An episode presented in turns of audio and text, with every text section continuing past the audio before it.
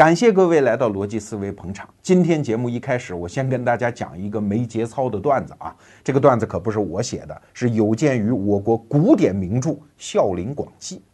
话说有一个老秀才嫁女儿，白天嘛，当然欢天喜地办喜事儿了。等到天黑，把新郎新娘送进了洞房，老秀才就回家了，躺在床上百爪挠心，心潮起伏。到了半夜，终于忍不住了，拍案而起，绕屋彷徨，指天大喊呐，说：“此刻那小畜生定在放肆！” 哎呀，这个段子我可指着他乐了好多年，没想起来就乐不可支。因为现实生活当中真就有这样的事儿，一个人他如果调动自己的理性，他会觉得这件事该办，男大当婚，女大当嫁，没什么不对。但是这个进洞房之后要办事儿，哎，他在道德观念上 又受不了啊，所以就特别纠结。你看，我们中国人对于钱的问题就有点像这个老秀才。我们中国改革开放都三十多年啊，一直在搞市场经济，连淘宝店主都将近一千万人了。可以说，大多数中国人都在各个方面在想尽办法去挣钱。但是，挣钱这件事情本身，在大多数中国人的思想观念当中，仍然不具备道德上的正当性啊。所以，逻辑思维这个节目，我们其实一直有一个愿景，给大家提供知识服务，把人类积累出来的那些常识和中国人进行对接，我们来当个搬运工。其中非常重要的一点，就是帮中国这一代的生意人、创业者、企业家建立在挣钱这个问题上的道德自信。你看，前不久我们店里就卖了一本书啊，这本《富兰克林传》，我们也做了一期节目，在那期节目当中，我就讲了两句话。第一句呢是挣钱很光荣，第二句呢是合法做生意挣钱是我知道的在这个世界上生存的最有尊严的方式。结果这两句话一出来之后啊，就闯祸了。一个原来我们的用户就写文章骂我说，原来觉得罗胖还不错呀，但是万没想到他是这样的人，他居然公开叫嚣让大家去敛财。你没见到社会上的那些丑恶现象吗？什么三聚氰胺的奶粉，什么僵尸肉，都是那些敛财的商人干出来的。我再也不爱罗胖了啊，讲的义正辞严。当然，他爱不爱我这事儿没办法，不能强求。但是我还是特别希望跟这位朋友能沟通啊，把金钱的价值能够讲清楚。为什么金钱是推动世界进步最重要的力量？为什么金钱是衡量事物价值最重要的标准？为什么金钱也是我们每一个个人自我成长最重要的手段？其实都不用这些排比句了。经济学家哈耶克曾经讲过一句名言，把我刚才讲的全部一语道尽啊，那就是什么是金钱？金钱是人类发明的最伟大的自由工具。这句话你一细琢磨啊。好像有点道理。如果我有很多钱的话，我可不就自由了吗？我想到哪儿旅游就旅游，我想不给谁打工就不给谁打工，这就是自由。错了，哈耶克的视野比你这么想要高远得多。他说的自由是整个人类社会的自由，只有围绕金钱为轴心，整个社会才能够获得自由啊。在经济学上还有另外一句话呀，叫自由既是目的又是手段。只有自由才能推动自由啊，而核心就是金钱。很多中国人听到这样的观念，还是觉得有点毁三观啊。那别着急，我们一点一点的讲。今天给大家推荐的这本书呢，《经济学通识》，它的作者叫薛兆丰，是北京大学搞经济学的一个教授。那为什么提到他和呃一定要给大家推荐这本书呢？是因为薛教授的成名啊，就是一件和金钱有关的事儿。什么事儿呢？火车票啊，而且特指是春运期间中国的那些底层农民工要回家而又买不到的火车票。这个现象就不用费劲跟大家讲了，所有人都知道，在春节前后，你看中国各大城市火车站的那个盛况啊，大家买不到火车票。那怎么解决这个问题呢？很多人就出了很多主意啊，什么多修铁路啊啊等等，这都远水解不了近渴。可是轮到薛教授当年发言，他就讲了一句话，说很简单啊，涨价嘛，啊，这句话一出来之后，哎，这篇文章也见于这个书哈，然后薛教授就红了呀，当然是被骂红的。那第一个骂他的人呢，就是他的老爷子薛老爷子。那薛老爷子给他写了一封信，这里面就讲到了一番道理，你听听看啊，跟你想的是不是一样的？老爷子说啊，这世界上的东西可分成两种哦。第一种不是必需品，比如说女性的高档化妆品，那这类东西一旦发现供不应求，直接涨价就是了，否则百货商场还不排大队。而另外一种东西，那叫刚需哎，你学经济学的应该懂这个词儿吧？那是必需品，比如说农民工春节回家的火车票，这个时候你再出馊主意让涨价，首先是伤天害理吗？你想，农民工弱势群体一年挣不了多少钱，你这一涨价，多少天就白干呢？而更重要的是呢，啥叫刚需啊？就是这个需求并不因为价格的波动而发生变化。中国人嘛，一年到春节的时候总得回趟家，再高的票价也拦不住他们归家的心呐！啊，哎，你看这老爷子说的有道理吧？你涨价对于火车票的供求状况调整是没有用的，入情入理，而且充满了正义感。但是对不起啊。如果从经济学上分析，我们还真得跟这老爷子犟犟嘴。您说的并不对啊！当然，这我也是跟他儿子学的了。我们就把刚才这段话里面“刚需”这个词儿拿出来，看看这个世界上到底有没有刚需啊？也许也有啊，那就是维持一个公民最基本的自然生存。我讲的还不是温和饱啊，如果做到饱，我觉得也未必是刚需。你比如说，对我罗胖来讲，每顿都吃饱，这肯定不是刚需啊，那会越长越胖。就是维持人的最低水平的自然生存，这可能是刚需。只要一旦超过这个水平，所谓的刚需马上就不见了，代之以形形色色的比较和权衡。给大家举一个例子啊，电影《一九四二》描述了上个世纪中国的一场大饥荒，这里面就有一个情节，一个小伙子好不容易找到一小包饼干，马上就跑去找他那个心爱的姑娘，说我要不分你一半，你让我亲热一下。你看人都奄奄待毙了，还琢磨这个，他还在肉体的片刻欢愉和自己活下去之间做比较和权衡。哎，很多人都在讲哈，说。人的生命的安全是这个文明的底线，那这可是刚需。其实也不见得。给大家举个例子，地沟油，大家都知道，这是中国社会一个普遍的现象。为什么会存在地沟油啊？就是因为中国餐饮业的产业整合程度没有那么高。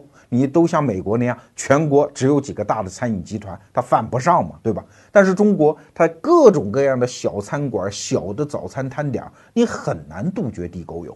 那这里面就有两件事需要探讨了。第一，为什么它还能卖得掉呢？你以为那些主顾不知道那里面可能是地沟油吗？我经常看见一些餐馆，一看那个门脸儿，一看那个菜价，我就知道它很可能用了地沟油。但它为什么还能做生意呢？因为便宜嘛。在便宜和吃地沟油身体不安全之间，其实每一个人都在权衡。就有人上那样的餐馆。哎，政府其实也面对这样的权衡啊。是不是可以彻底禁绝地沟油？可以，但是成本高到不像话。你横不能派每一个公务员站到每一个小餐馆的后厨里看着吧？这么多公务员也可能出现腐败问题呀！你还得派大量的纪检人员去看着这些公务员。那请问这个国家的行政成本会高到什么程度呢？所以，即使老百姓和政府都知道地沟油现象很普遍，也没有办法，只能等着中国的餐饮业慢慢去整合。眼下作为发展中的必然代价，忍着吧。那怎么办？这就比较和权衡。再有啊，人类我见过一个数字，就是说人类的医疗费用啊，基本上有一半是花在人死之前几个月的 啊，因为生命嘛，谁不想多活呀？孝子贤孙们也都愿意多出钱，跟爹妈能够多待一会儿。生命是最宝贵的东西啊。其实啊，这里面也有悖论。你想，很多中国人在医院接受治疗，临终的时候，往往是和子女家属达成共识，或者说是默契啊。就是咱家就这么点钱，犯不上为一个马上要死的人去拖累还要活下去的活人。算了，后面的治疗方案即使还有一线希望，但是它很昂贵，我们放弃了，不治了。在今天中国的医院，很多的老人和子女最后就是这样决策的。这种决策的背后，它不是什么那种生命的牢不可破的底线，必须要活下去，没有那些必须，只有比较和权衡。举一个极端的例子吧，医生说这一针打下去，你妈还能多活一天，但这一针一百万，你当真回家卖房子吗？啊，虽然跟母亲再多待一天，它确实具有极大的价值，但这个价值也是在比较之中啊。即使中国有那么多富人，也没见过谁因为父母要去世了啊，呃，派直升飞机把协和医院的医生给接来，我把父母送到美国、日本去。即使那种治疗方案还有一线生机，但是大家一般都会在一个自己的承受点面前却步啊，就不做了呀。这就是比较和权衡啊。当然还有人说啊，你说这叫生命，但是社会人总是有道德的吧？道德有些底线是不能破的。风俗有些底线，文化有些底线是不能破的。比如说农民工春节回家过年，可是你有没有想到啊？比如说前两年我就看到了一则资料，说深圳、广州这个地方春节期间城里保姆极其稀缺，都回家过年去了吗？就有这样的公司专门倒过来去组织农村的年轻人到城里来就做这一段的保姆，但是价格奇高。那请问这样的人难道就不要跟亲人团聚吗？他真的就是没有道德，是一帮心狠手辣的人，是为了挣钱，春节期间跑到城市来打工吗？当然不是了。他很有可能老父亲在床上躺着，他这个时候需要一大笔钱，他恰恰是为了尽孝道，春节期间才和家人离散。所以用一个虚妄的道德标准来评价年轻人，你觉得合适吗？啊，我还看过一份社会学的调查报告。说很多现在农村的农民工，他其实回农村已经待不住了啊。那你说和家人和父母在一起，难道不是天伦亲情吗？你看那个调查报告的结论，啼笑皆非。很多年轻的男农民啊，他就说，因为村里没信号，手机没信号，城里生活还是好。很多农村的女青年说呢，这村里没法做头发，所以我要回城市。你看，都在比较和权衡，你不能说这些人没有道德。还有一种情况，很多人在讲穷人的需求，那总该是刚需了吧？因为穷人没钱呀，他没有那么多花花肠子，他提出来的一个需求就是必不可少、无法缩减的需求。举个例子说，城市出行啊，很多富人有车，他爱上哪上哪。那穷人没钱，他只能坐公交车和地铁，对吧？但是穷人总得出门啊，他得上班，得买菜，得接孩子。你说这样的需求怎么缩减？所以，如果有学者提出来用价格因素来调节什么公交车票价、地铁票价，就是黑了良心嘛。首先给穷人增加了财务支出的负担，另外对城市交通拥挤情况的缓解毫无用处啊，这叫刚需啊。但是对不起，这一套理论说起来好像对，现实当中仍然不成立。给大家举两个例子。第一，二零一零年广州市举办亚运会啊，当时市政府不知道怎么想的，突然头脑发热就宣布亚运会期间广州的地铁全部免费。结果呢？结果第二天地铁人流量暴涨一倍啊，导致地铁根本就没法坐了，而且极容易出安全事故。那市政府一看这不是事儿啊，赶紧叫停，收回成命，说这两天还得卖票啊，只不过票钱将来想办法补贴回给大家，但是票钱还是得买。结果第二天怎么样？人流量歘就落回来了。那请问你不是说地铁是刚需吗？怎么有这么大的需求量的波动呢？涨价又没有涨多少了，只不过是恢复了正常票价啊。那北京二零一五年发生的例子也是涨了一次地铁票价，原来多少专家在那儿喊呐，不能涨啊，刚需啊，涨价没有用啊。结果涨价当天，整个北京市地铁的人流量应声而落八十万，啊，占百分之十。请问这百分之十的需求，它怎么就变成了非刚需的需求呢？当然说到这儿，你可能会抬杠了啊，或者义正词严的跟我抬杠，你就会欺负穷人啊！甭管怎么着，被挤出去的那部分穷人，他就是刚需，只不过他没钱，他做不起了而已。哎，还真不见得是这个情况。我们注意到刚才广州市政府讲的，我在此期间收的票价，我将来补贴回去。我们做一个思想实验啊，假设你是一个穷人，现在你因为坐不起这个地铁了，你决定不坐了。市政府说好。我把地铁票价以现金的方式补贴给你，请问会发生什么？当然会有一部分人拿这钱坐地铁了，但是我相信啊，绝大部分的穷人如果拿到这笔钱，他会派其他的用场，你信还是不信？再穷还穷得过杨白劳吗？他老人家回家过年也得琢磨呀，我兜里挣下的这点钱，到底是路上多吃一口馒头呢，还是给喜儿多买一根红头绳呢？你看这里面仍然是权衡和选择的问题，哪里有什么刚需可言哦？我自己啊特别喜欢网上的一个作家，叫同人于野，这是他的笔名，真名叫万维刚。前不久我就读到他写了一篇文章，大概意思是说啊，理工科生的思维要比文科生的思维高级那么一大截儿。那你想，我罗胖是个文科生嘛，看了这样的标题，当然心里是不爽。但是读完文章之后服啊，为啥？因为文科生思维有一个天大的问题，它表达的是一种价值偏好啊，就是看到什么东西好，然后就去赞美，就去捍卫啊。比如说看到大漠孤烟直美。长河落日圆一样更美啊！生命诚可贵也是文人说的，那爱情价更高呢？还是他们说的？说朋友情谊值千金也是他们说的？说金钱如粪土还是他们说的？各样东西都好，但问题是人生无处不在选择，请问你要哪一样呢？你看文科生思维到这儿就没用了，他只会好像在捍卫一个什么底线啊，还会捍卫一个什么原则，还搞得很高大上。但是理工科思维的高级就在于，他回到了人生的处境，因为理工科生他永远要解决具体问题，光写文章说话是没有用的嘛。所以理工科思维当中就包含了一个特别重要的因素：选择并承担后果啊。这是我们人生每天都会大量遇到的一个情境啊。小到你捏着十块钱到小卖部里到底买什么，大到这辈子跟谁一起过。比如说一个姑娘吧，面对两个小伙子，一个比较穷，但是也比较老实。那你如果选择嫁给他，就意味着我这辈子就图个踏实，我宁愿受穷。那你如果愿意选择嫁给一个又帅又有钱，但是花花肠子的小伙子呢？那你就意味着老娘也已经想清楚了，我先捞一把再说，我先爽几年再说，万一将来出事儿，我认啊！你看这样的姑娘，她就叫三观正确，出了什么事儿她都不会怨天尤人。这个社会上有一个词儿啊，叫行动力。其实没有行动力这个事儿了。很多人就是因为他只愿意在观念中进行选择，他永远不愿意承担选择的结果，所以他就不能把选择落在行动上嘛。这就叫行动力差嘛。这段有点像绕口令啊。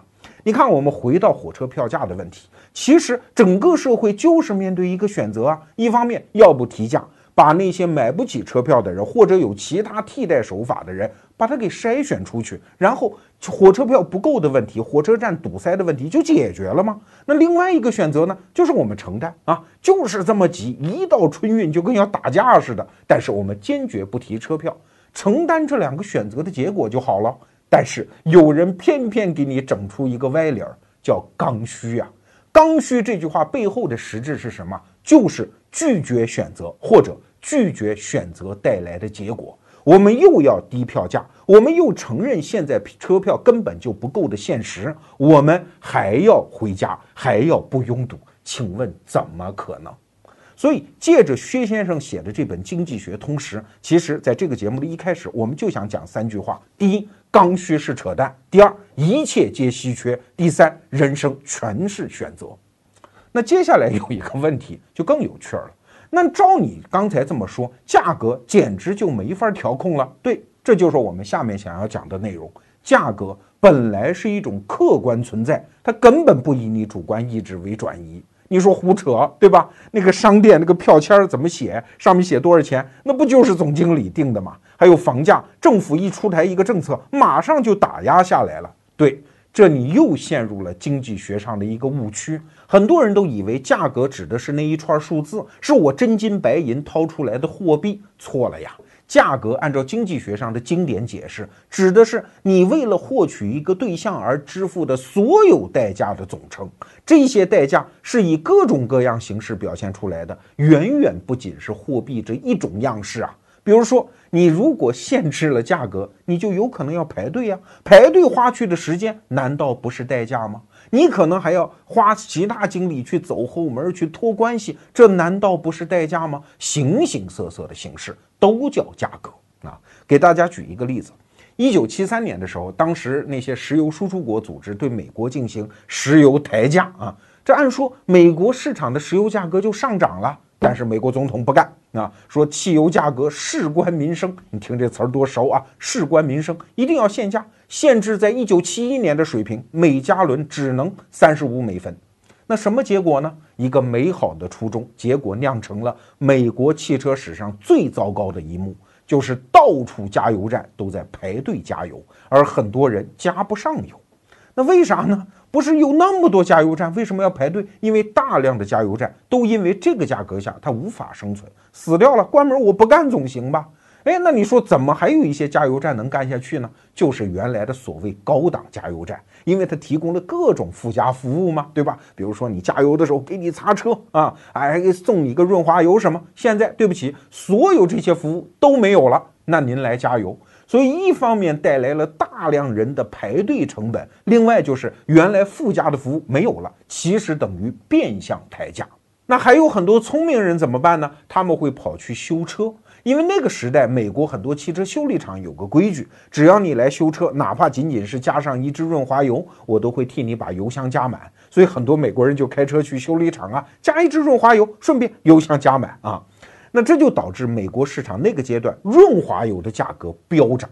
后来有经济学家就算账啊，把润滑油涨价的幅度加上那个不让涨价的汽油价格，正好就等于汽油价格本来应该波动到的那个水平啊。所以政府对汽油限价没有起到任何作用，仅仅是在美国历史上造成了一次汽车排队加油的奇观。其实这样的现象在各国都存在啊，比如说中国政府限制房价，一看货币上的价格确实是下来了，可是背后干的是什么呢？不让外地人买房，只要你没有这个城市户口，你就甭买。那当然了，你把很多有实力的顾客驱赶出这个市场，那房价当然上不去。可是这个时候的房价已经是什么？除了买房的价格，其实还包括了户口的价格。你说不对？中国很多城市户口是不卖的，可是你总有户口政策啊。户口政策你就说应该达到什么水平吧？你说需要五个证，好，那这五个证的价格又会叠加在房价上。总而言之，市场体系是一个连通体系，你捂住了这个口，它就会从那个口出来。我们小时候做的那个应用题还记得吧？啊，一个水池子，两个口放水，连三个口出水，对。价格是一个恒定的东西，只不过表达样式完全不一样。在房地产市场上，还有这么一句话啊，也是经济学家提出来的，说毁掉一座城市最有效的手段，第一位的是轰炸，那第二位的呢，就是租金管制啊。这种事情我们以前的节目也讲过，在美国、在印度都有大量的城市出台这种混账政策，说。租房子给穷人啊，穷人没钱，你可不准涨价。结果就是什么，穷人也租不到好房子，富人心里也不乐意。这个城市渐渐的会因为这种政策而被毁掉。再回到我们刚才讲的火车票价问题，到了中国的春运期间，那么多人要回家，火车票又只有那么一点点，所以车票的真实价格早就涨上去了。这是不以任何人的主观意志为转移的。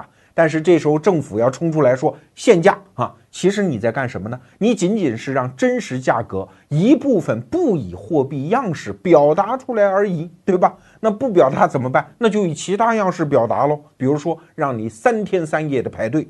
让你拿个破手机去刷那个不靠谱的电子售票系统，比如说让你到火车站广场上去找票贩子，再比如说让你托朋友找关系，这哪一样不是代价呀？这些代价都是要加到那个限制的火车票价上面去的，这才是一个总价格打包给你的。整个社会付出的成本其实比涨价还要高嘞啊！所以啊，经济学上有这么一句话。说卖家从来不和买家竞争，卖家只是把市场的价格如实的汇报给买家而已。哎，你听着特别毁三观吧？顺便说一句啊，经济学上，比如说你看这本书，你就会觉得很多结论毁三观。为啥？因为经济学研究的是陌生人构成的一个大共同体运作的总规律。而我们一般人呢，都是在熟人，在一个很小的范围内形成的认知，再加上我们那些乱七八糟的情感因素，所以自然就会形成一种偏差。而经济学更能道出这个社会的真相，原因在此。给大家举一个例子啊，比如说我在北京打车的时候，很多那个出租车司机师傅就跟我抱怨说，公司老板心太黑呀。天天收我们份儿钱啊！哎，我们遇到什么事儿也不给我们减个份儿钱，我们就是被出租车公司压迫的。其实啊，这些师傅们真的怪错人了。我不是说出租车公司都是好东西啊，而是在这个问题上，其实谁在和谁竞争？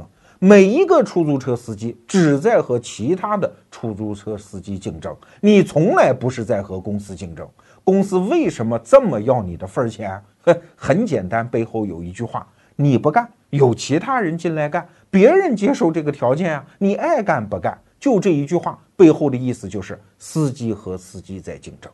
同样的道理反过来也成立啊！我就听很多老板讲啊，某个员工忘恩负义，我原来对他那么好，他居然还跳槽。你搞错了，不是你跟这个员工之间的恩怨，因为买和卖双方并不博弈，真正跟你竞争的是隔壁那个老板呐。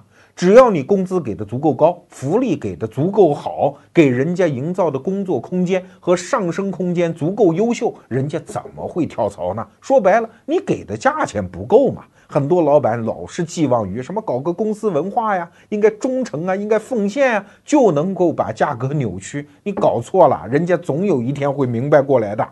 所以啊，价格这个东西，我们借用仓央嘉措的那句话啊，它不增不减，它就在那里啊。谁想扭曲价格，谁就会被这种扭曲反弹过来，最后伤害的还是你。在经济学上有这么一句话啊，说经济学家不分学派。只分好坏，因为坏的经济学家总是去迷信世界上有免费的午餐。总结一下刚才我们所说的啊，按照经济学的观念，世界万物都是稀缺的。那你要想获得怎么办呢？选择喽，权衡喽，取舍喽，这就牵扯到一个问题，叫代价。而代价，按照我们刚才讲的，它又是一个客观的存在。你要不允许它表现为货币和金钱的样式，它就表现为其他的样式嘛？那你可能会问，为什么不能表现为其他的样式呢？比如说，很多微博号哈，每天还抽奖呢，这很公平啊，而且很欢乐呀。为什么一定要用那个很低俗的金钱表达出来才好嘞？哎，好，下面我们就分析一下金钱的所有替代方案都有什么样的坏处。首先，一个大家非常熟悉的替代方案就是按身份呐。直到今天，中国还有户口制度啊。比如说，你想在北京买房，别说你是乡下人，你就是上海户口，你都买不了北京的房。这确实是一种几十年来在中国行之有效的资源分配方式。但是，它唯一不对的地方就是不公平嘛，或者说压根儿就没有任何可以公平的方案啊。比如说，按照身份来分配资源，那有年纪大的人，他就会说应该尊重长辈；官职高的人，他就讲应该比比贡献。如果文凭高的人，他掏出一张北大的博士毕业证书啊，他就会要求你尊重知识。请问这些标准，你说哪个错了吗？谁都没错。但是怎么在他们之间形成一个大家都公认的公平标准呢？你不可能嘛。我们还是回到火车票啊，给大家举一个例子。我当年上大学的时候，就想尽了这种制度的好处啊，就是我有一张学生证啊，首先半价，而且是优先买到火车票，不管火车站的那个火车票多难买，那个他都得送票到学校里来，我们只需要在学校排队就可以了。好，这公平吗？我们已经试行了几十年这样的制度，我们已经感受不到它不公平了。但是这个制度是架不住神琢磨的。虽然我也曾经是受益者啊。首先，那你说你照顾的是啥呢？你说学生娃对吧？年轻，哎，二十多岁的大学生是这个社会最身强力壮的时候，哎，那你说他们要照顾身体的话，是不是应该更应该照顾小孩啊？或者更应该照顾老人呢？哎，至少应该更照顾孕妇吧？但是我们没有听说过有什么火车票售卖制度是先照顾孕妇的。那你如果说按贫富标准，原来我们说穷学生，穷学生，哎，你现在到大学里去打听打听，学生不见得穷哎，有的学生因为父母很有钱，那是很阔绰的好不好？所以，我们突然把学生这个身份从社会总人群当中切割出来，给他这样的照顾，哎，你觉得经得起推敲吗？如果学生应该照顾，那请问谁不能扯出一点理由让自己应该被照顾呢？这就是按身份分配资源最大的缺陷啊！而且说一句不好听的话，只有那种野蛮的计划经济，或者说工业社会之前的社会分配资源，才是按照身份来。在这样的一个社会，还按身份分配资源，丢人啊！那第二个，大家说照顾弱势群体总是应该的吧？我们就把人群分成贫富，优先照顾穷人。我看你罗胖敢反对，我是不敢反对，但是有一条啊，没法操作啊。那比如说吧，我们今年这个城市春节回家一共五千张火车票，好。那现在我们就必须面对一个任务，把这个城市最穷的五千个人给分辨出来。请问你用多大的一个政府机构能把这件事干成？那比如说他们两家是分比银行存款吗？还是比房子的价值呢？那如果比房子的价值，谁来评估呢？这当中会不会舞弊呢？如果正好五千张火车票，你就正好在五千个人和五千零一个人之间，把他们的财产比到圆角分的水平，你才能把它选出来。请问这样的操作标准，它怎么能够落得了地呢？啊，那就还有第三个方法喽，抽签儿嘛。哎，抽签确实是一个好方法，因为它至少回避了我们刚才讲的两个方法的缺陷。首先，非常之公平，这是老天爷的天意呀。第二，它非常好操作，一翻两瞪眼，谁也别赖账。但是抽签也有问题，给大家举一个例子啊，直到现在，北京市还在实行所谓的机动车号牌的摇号制度，这本身就是抽签制度吗？可是它带来了两个问题啊。第一，就是他没有办法把那个最迫切的需求给甄别出来。如果用钱就很简单嘛，谁最迫切谁出钱多。你像上海机动车号牌就是用拍卖制度解决的，那就非常好啊，它就是用金钱解决啊。好，北京玩抽签，所以啊，我们给大家举个例子啊。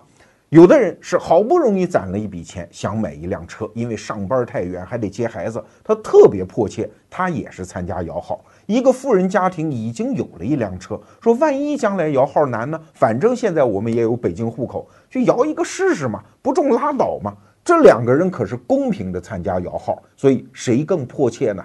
当然你说啊，这个社会也管不了那么细的事情。那好，还有第二个缺陷，就是。很多摇了号之后的人，他也是对接到市场上去啊！你不要以为摇号抽签就可以回避用金钱解决问题了。据我所知啊，北京确实就有这样的公司，他大量的参加摇号，人家可是专业队参加摇号，他的中签率就比一般人高，然后手里控制号牌，在地下市场进行出卖。说白了。政府迫于各种各样的考虑，他不愿意挣这个钱。放心，有人替你把这个钱挣了，到最后他仍然落实为市场的价格。那你会说，我们政府加强管理，我们绝不允许地下的所谓的号牌交易。你可以呀，可是所谓的市场经济，所有的地方是连通的呀，你能把所有的号都堵死吗？如果你把所有的通道堵死，对不起，你干脆回到计划经济算了，你还搞什么市场经济呢？我给大家举一个例子，我就听说有这样的事儿，有的专门的号牌公司，他先是注册一大堆公司，大家知道啊，现在简政放权，在工商局注册一个公司成本很低的，这个公司其实就是一个户头，它里面啥都没有，它就是有一辆车啊，然后这个公司呢，跟要买这个车号的人，我们打官司。我们打官司，对，呃，因为我欠你钱嘛，然后到法院一执行，这车赔给你了，所以就正常的把这个车过户给人家了，这也是一种卖汽车的手段呢，通过法律手段呀，所以你说这条路你怎么给它堵死呢？那其实最终表现出来的不还是一个市场交易，只不过是成本更高、阻力更大、法律和道德上的风险更为高起的一个市场交易的方式啊。那接下来我们就说说为什么用金钱或者说用货币样式表达出来的价格是配置资源最好的方式啊？主要是两点。第一点呢，货币价格极其简单，但是背后包含的那个信息又极其复杂。给大家举个例子啊，一个老太太住在北京某小区，某天早上跑到菜市场一看，哟吼，今天的茄子一根涨了一块钱嘞！你看这个信息多么之简单呀！但是这一块钱涨上去背后的原因，那可就复杂的难以想象。它可能是从北京到山东的道路上出现了拥堵，也可能是最近一阵子山东的那个天气不是很好，也有可能是山东省农业厅最近下发了一个什么文件，对菜农的生产积极性有了点打压，也可能是天气预报觉得未来有可能北京的天气不好。也可能是北京的一个农贸市场发生了拆迁，有一些菜贩子没地儿去了；还有可能是某医学杂志发表了一篇文章，证明吃茄子对人身体有好处啊。但是这个老太太根本不必了解这背后丰富的信息，她只要知道，要好，今天一根茄子涨了一块钱，那好，我是做选择，我是接受这茄子涨了一块钱，还是我今天不买茄子了，我改吃萝卜。它变成极其简单的一个决策啊。同样道理，在卖家这一端也一样。一个养牛的农民，他根本不需要知道中美贸易战怎么样了，疯牛病最新的治疗达到了什么样的成果，这些事儿他根本就不用管。他只要知道今天市场上牛肉价格是多少，然后反过头来从容地组织自己的生产就可以了。我们都知道啊，随着工业社会的到来，向信息文明的挺进。人和人的分工，它是一个越来越复杂的系统。我曾经在节目里推荐过一篇文章，叫《铅笔的故事》。生产一根铅笔这么简单的工业品呢，居然要牵扯进全球数百万人的分工和协作，它才能造得出来。那请问，一个买铅笔的人需要知道这铅笔怎么造出来的？你根本不必要，你只需要知道这个价格就可以了。所以听到这儿，你觉得我们在描述什么？我们简直就在描述一台超级计算机呀！一个用户根本不需要知道计算机里面的原理呀、那些工程啊、那些工艺呀、那些厂家的匠心呢，根本不必要。我们只需要一个傻瓜的界面，你让我拿着鼠标可以玩游戏就可以了，对吧？一个文盲都可以用电脑的。现在，对，价格就是这样的一个系统，它优秀到了一个高级电脑的程度。而且它优秀到了现在最顶尖的叫分布式计算的那种电脑的程度啊！你想，那个计划经济其实也想搞出一个电脑，只不过它是一台电脑，就是中央的计划委员会想把全国的情况搞清楚。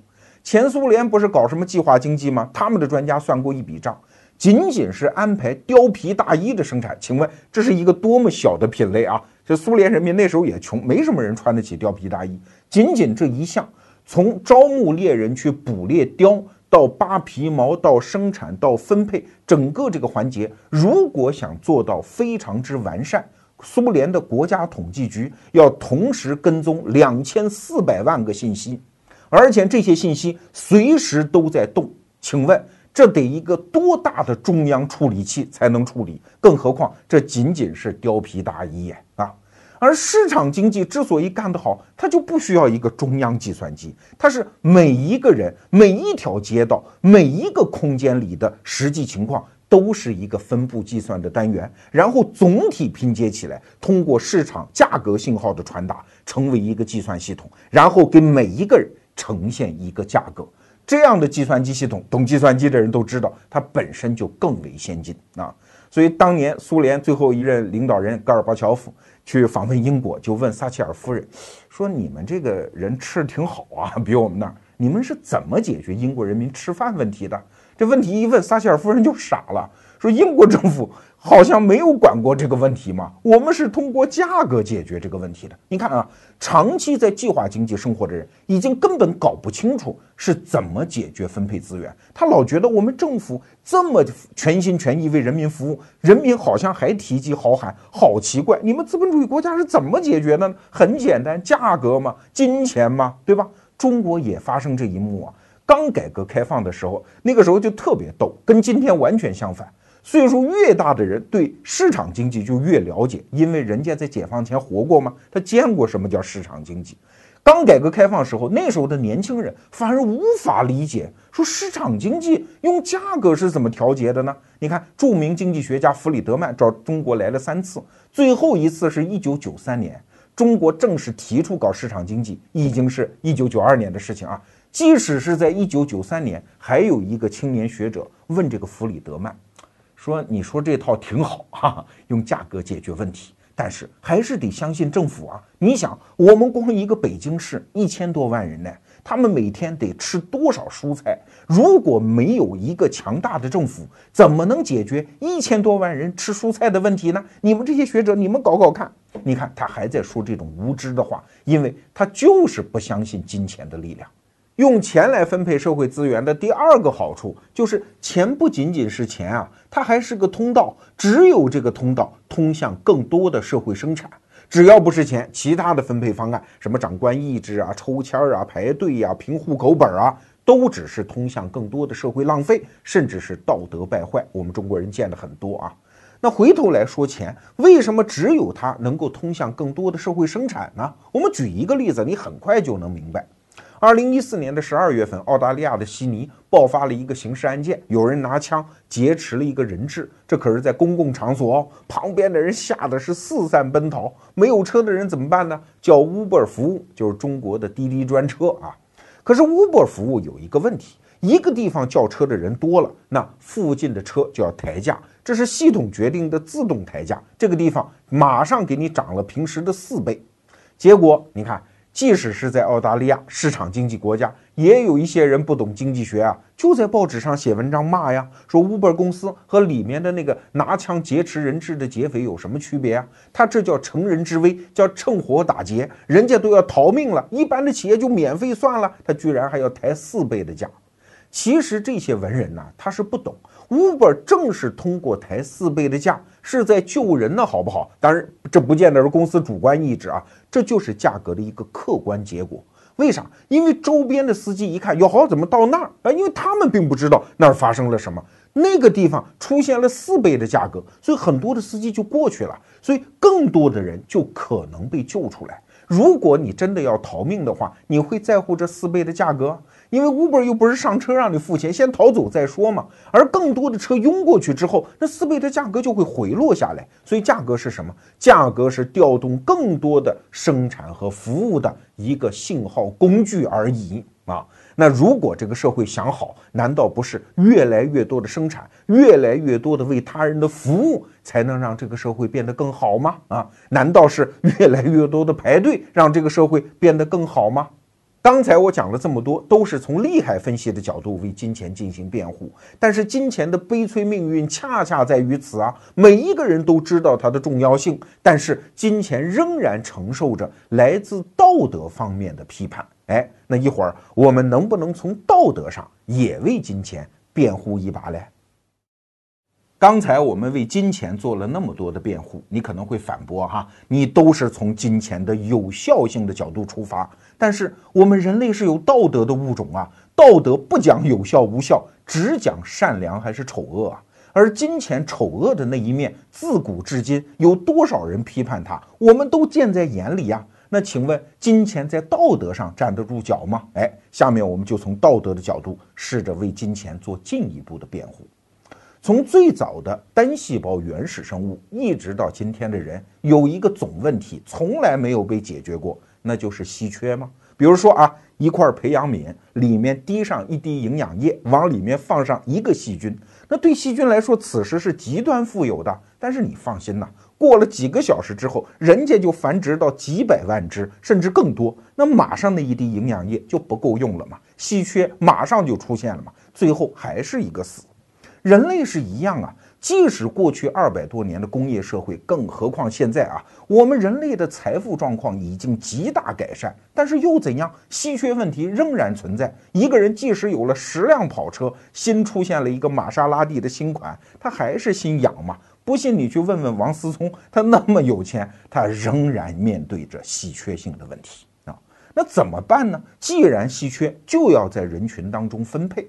我们最理想的状态是这样的啊，世界上所有的资源，每个人都一样啊，然后大家见面都笑呵呵，这就叫和谐社会吗？不一定啊，有的人，你像我罗胖，我就不爱玩汽车，你把平均分配给我十辆跑车，对我来说没有用，但是对于一个跑车收藏迷来说，十辆不够的呀，稀缺性问题仍然存在，所以社会资源在人口当中不均匀的分配。这个问题可能永远解决不了，至少在我们的有生之年是解决不了的。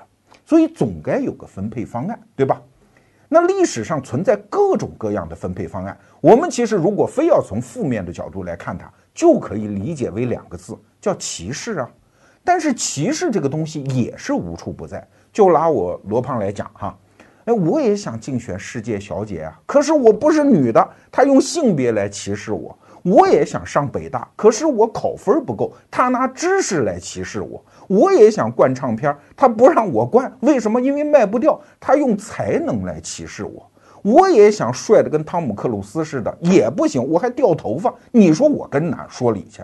所以歧视问题其实是永远无处不在的东西。但是在所有的歧视当中，有一样歧视不一样，这就是金钱带来的歧视。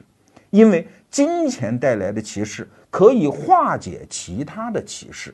哎，这个话不知道你听懂没有啊？我们举一个例子，美国人原来是蓄养黑奴的，那黑奴制度的崩解自然有人类道德进步的那一面，但是你别忘了，金钱起到的作用也非常大啊。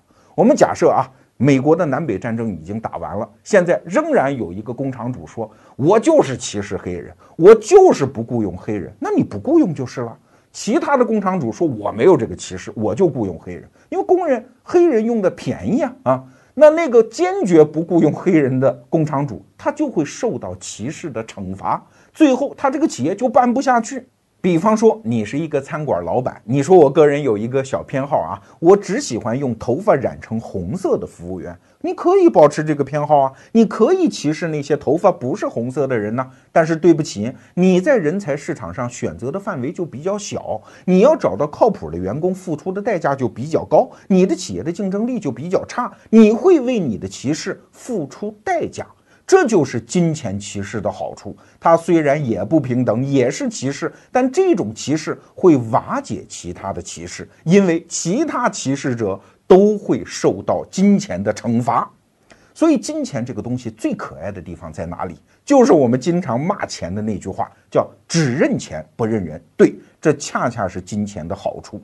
金钱它只凝结了利益要素，它没有凝结什么人格要素。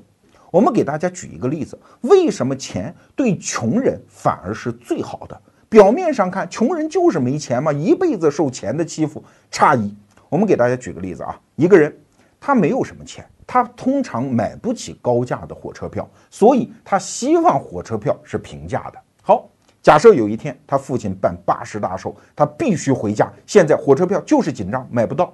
他面前摆了四个选项。第一个选项去排三天三夜的队，有可能把父亲的寿宴给耽误掉。第二，去找火车站的站长啊，让他特批一张票给自己。但因为他是一个穷人，他没有什么社会关系，他找不到火车站的站长。第三，到火车站门口去钻头密缝去找那些黄牛票，但是万一跟黄牛去交易，没准还有法律风险。第四。让票价高起，我躺在床上用手机就可以自动的买到一张高价票，但是我没有钱，我现在向隔壁的兄弟去借到钱回家参加寿宴，请问他会接受哪个选择？我要是这个穷人，我就接受最后一个选择，因为它最简单，而且还有一点啊，你不要真的以为这个社会还存在多少穷人。我的意思可不是说中国已经非常发达，大家都非常富裕，没有这个意思。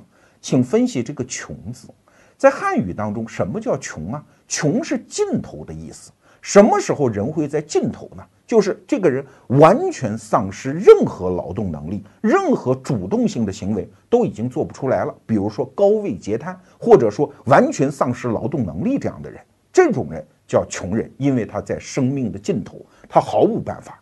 但是只要不是这种情况，你敢说自己是一个穷人吗？就是你的所有人生道路都走到头了吗？我想不尽然吧。你总有办法去挣到钱。